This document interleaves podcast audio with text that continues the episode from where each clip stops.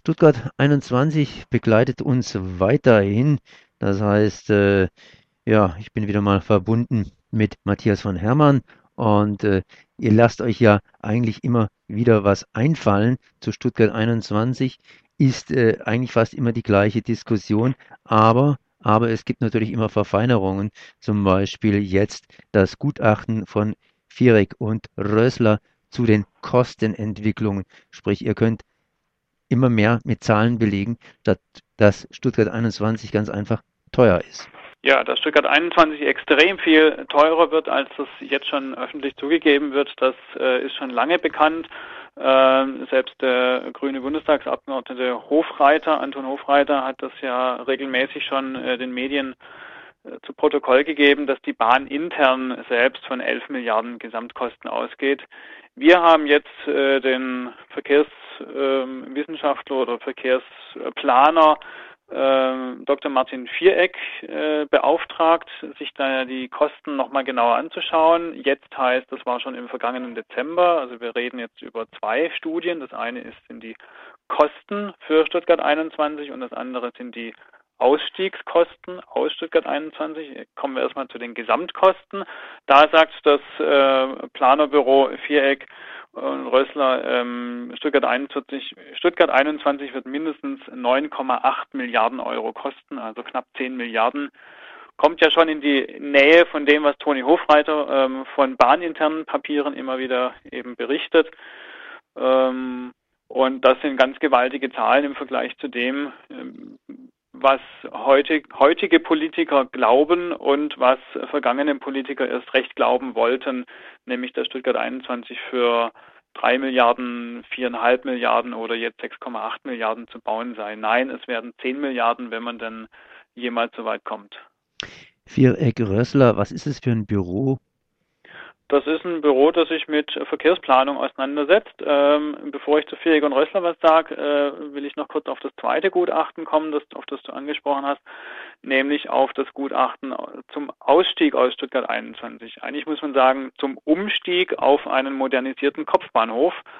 Ähm, die Hörer, die äh, schon öfter unsere Interviews gehört haben zu Stuttgart 21, wissen ja, dass äh, Stuttgart 21 selber ein Rückbau ist ähm, im Vergleich zum bestehenden Kopfbahnhof. Es wäre verkehrlich überhaupt nicht nötig, äh, irgendwas Neues zu bauen, das Bestehende abzureißen. Es wäre sehr viel sinnvoller, den bestehenden Kopfbahnhof zu modernisieren. Er leistet jetzt schon mehr, als Stuttgart 21 jemals leisten könnte. Trotzdem wäre es sinnvoll, Geld in diesen bestehenden Kopfbahnhof zu investieren und ihn zu modernisieren, dass er noch mehr leisten kann, noch kundenfreundlicher ist. Ähm, jetzt sind wir aber so weit, dass eben an Stuttgart 21 verzweifelt rumgebaut wird.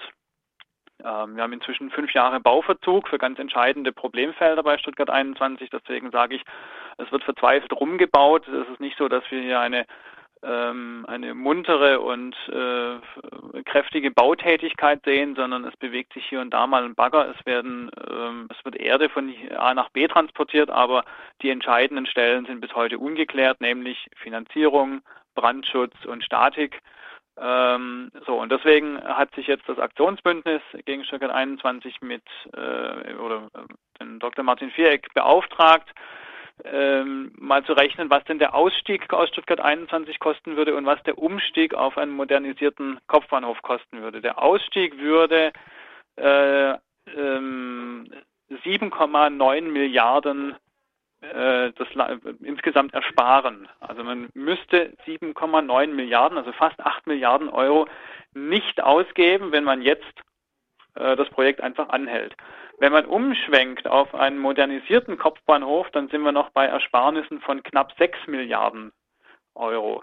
Also wenn man jetzt auf einen modernisierten Kopfbahnhof umsteigen würde, käme man 6 Milliarden billiger weg und hätte ein verkehrliches, äh, einen verkehrlichen Nutzen von, von dieser ganzen Umbaumaßnahme am Kopfbahnhof im Vergleich dazu, dass man irgendwie planlos, kopflos weiter Stuttgart 21 vorantreibt. So, und jetzt zu Martin, äh, zu, zu, zu Viereck und Rössler, zu diesem Verkehrsberaterbüro. Die haben äh, schon den Transrapid zu Fall gebracht, weil sie nämlich auch die Gesamtkosten des Trans Transrapids sehr genau vorausberechnen konnten und diese äh, Vorausberechnungen dann äh, oder Kostenabschätzungen dann in äh, weitere politische Diskussionen so massiv eingeflossen sind, dass das Projekt Transrapid, äh, also sprich vom Münchner Bahnhof zum äh, Münchner Flughafen, äh, eingestellt wurde. Äh, genauso haben sie im Jahr 2010 auf Preisbasis 2008 die Kosten vorhergesagt für Stuttgart 21 genau zu dem äh, ziemlich genau den Level getroffen, den die Bahn inzwischen zugibt, mit den damals bekannten Risiken. Inzwischen sind ja deutlich mehr Risiken aufgetreten. Ähm, es sind deutlich äh, Umplanungen eingefügt worden, deswegen kommen sie jetzt auch zu einer viel höheren Summe. Aber das zeigt jetzt schon immer wieder, dass Viereck und Rössler richtig liegen bei ihren äh, Voraussagen. Und deswegen äh, glaube ich sehr wohl diese 9,8 Milliarden Gesamtkosten oder die 6 Milliarden Ersparnis, wenn man jetzt aussteigt. Jetzt soll dieses Gutachten dem Aufsichtsrat, also das heißt den Aufsichtsräten der, äh, der Bahn AG zukommen. Und zwar erst am 15. März, beziehungsweise am 15. März sollen sie sich damit intensiv auseinandersetzen. Mhm. Jetzt haben wir am 13. März die Wahlen. Das heißt, das Ganze wird wohl nicht mehr so stark in die Wahlen eingreifen. Doch, also das, also insofern ja, wird es in die Wahlen eingreifen, dass das als das Thema natürlich jetzt einfach weiter aktuell ist und gespielt wird. Ähm, wir hatten im Dezember die Vorstellung dieser ähm, dieser berechneten Gesamtkosten von fast 10 Milliarden. Wir hatten jetzt ähm, die, das Gutachten zum Ausstieg oder zum Umstieg auf modernisierten Kopfbahnhof.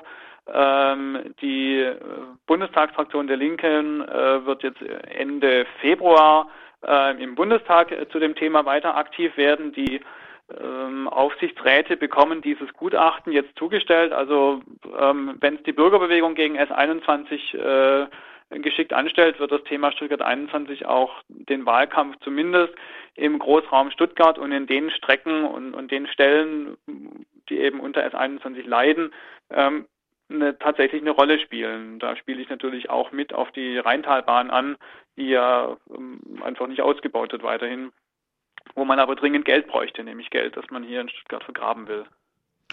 Dann können wir gespannt sein, äh, wie es weitergeht. Es sind ja schon einige prominente Menschen mal so verurteilt worden.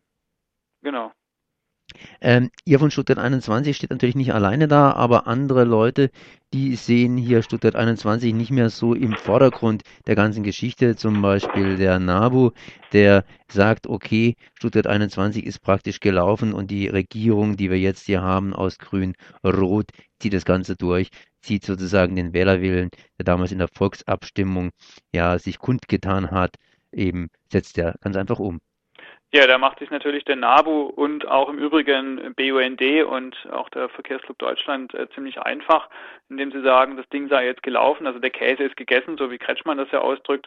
Ähm, das Gegenteil ist der Fall.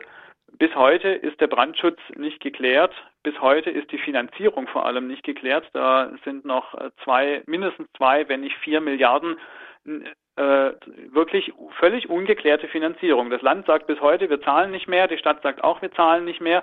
Trotzdem stehen jetzt schon Kosten von 6,8 Milliarden an, wenn wir äh, das Kostengutachten äh, von, äh, das das Aktionsbündnis letztes Jahr vorgestellt hat, äh, zugrunde nehmen, dann sind sogar 10 Milliarden, also sind, ist eine Finanzierungslücke von 5,5 Milliarden Euro dieses Geld muss irgendwo aufgetrieben werden, sonst haben wir irgendwann eine Bauruine. Ähm, wenn aber Land und Stadt sagen, wir zahlen nicht mehr, der Bund wird auch nicht mehr zahlen, die Bahn vermutlich auch nicht. Und wenn die Bahn mehr zahlen würde, dann würde sie ähm, Geld ausgeben und, und das Projekt damit oder ne, das Projekt würde damit sozusagen illegal werden für die Bahn, weil sie nämlich ein Projekt baut, das zu teuer ist, also rein aktienrechtlich. Ähm, ja, und wenn man sich das anschaut, dann ähm, machen sich eben wirklich die Verkehr oder die, die Umweltverbände und in dem Fall jetzt äh, NABU, den du angesprochen hast, doch ein bisschen einfach zu sagen, der Käse ist gegessen. Nein, jetzt muss man dranbleiben, äh, so wie bei anderen Projekten äh, die Bürger und Bürgerbewegungen auch dran geblieben sind. Ähm, und dann hat man die Chance, ich sage nicht, dann wird es scheitern, aber dann hat man weiterhin die Chance, dass es scheitert und dass Stuttgart 21 politisch dann doch irgendwann unter die Räder kommt. Wäre das die Forderung nach einer neuen Abstimmung? Ähm, eine neue Abstimmung brauchen wir nicht, glaube ich. Ähm, es äh, wäre schon hilfreich, wenn die gewählten Politiker äh, und die verantwortlichen Politiker sich dieser Verantwortung ähm, auch wirklich bewusst werden und bei der Bahn äh, nicht alles hinnehmen, was die Bahn ihnen erzählt, sondern selber nachfragen, auch Hinweise aus der, Bürgerbe äh, aus der Bürgerbewegung gegen Stuttgart 21 ernst nehmen dass es nämlich heißt, die Statik liegt bis heute nicht vor, ähm, der Brandschutz funktioniert nicht. Dass, wenn, wenn die Politiker, also in dem Fall ähm, Verkehrsminister Hermann zum Beispiel oder Ministerpräsident Kretschmann, ähm, so lang bei der Bahn nachfragen würden, bis sie überzeugende, und zwar mit dem gesunden Menschenverstand und gerne auch mit Sachverstand überzeugende Antworten finden, äh, bekommen. Ähm, dann wäre dem Ausstieg, dann wäre dem Ausstieg gegen, von äh, aus Stuttgart 21 schon ein ganzes Stück näher. Wenn sich aber gewählte Politiker nach Strich und Faden Zeugs vormachen lassen, was einfach nicht funktionieren kann, wo sie vermutlich auch selber davon ausgehen, dass es nicht funktioniert, aber sich einfach weiter in dieses Projekt reintreiben lassen und mitschwimmen mit dem Strom, ähm, dann kommen wir natürlich nicht zu einer bürgerfreundlichen Bahn. So Matthias von Hermann zu Stuttgart 21. Ich danke mal für dieses Gespräch. Ich danke auch. Tschüss.